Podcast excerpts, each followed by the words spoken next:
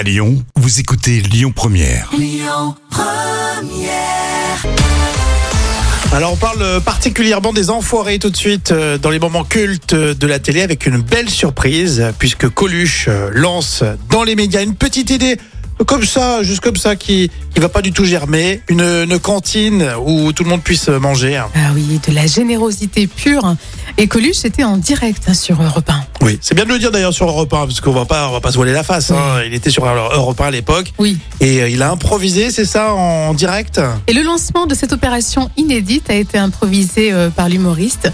Et c'était un jour de septembre 1985. Coluche est proche de ses auditeurs et de son public. Et il se lance, sans le savoir à l'époque, dans une aventure de très grande envergure.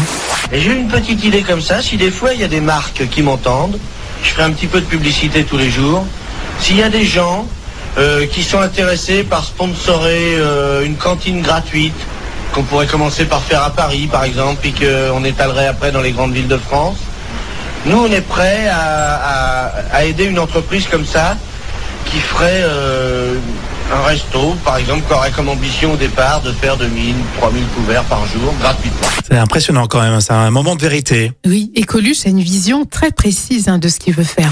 ceux qui ont des grosses cantines, qui ont des restes, tous ceux qui, se, qui sponsorisent avec des marques d'alcool ou n'importe quoi, qui voudraient nous contacter pour ça. On est prêt à recevoir les dons de, de- de- de toute la France. D'ailleurs, il y a- quand il y a des excédents de bouffe à droite à gauche et qu'on les détruit pour, euh, pour maintenir le prix sur le marché, à ce moment-là, nous, on pourrait peut-être les récupérer, euh, voir ce qu'on peut faire avec les, ag- les agriculteurs pour de l'excédent ou avec les sponsors. Et puis, on essaiera un jour de faire... euh, de faire une grande cantine peut-être cet hiver gratos. Voilà. Je lance l'idée comme ça, s'il y en a qui nous écoutent et que ça intéresse, ils nous écrivent. Pour l'instant, il ne s'agit pas de mecs euh, qui cherchent une cantine, à qui je fais appel, mais de mecs qui veulent bien la sponsorer. Voilà.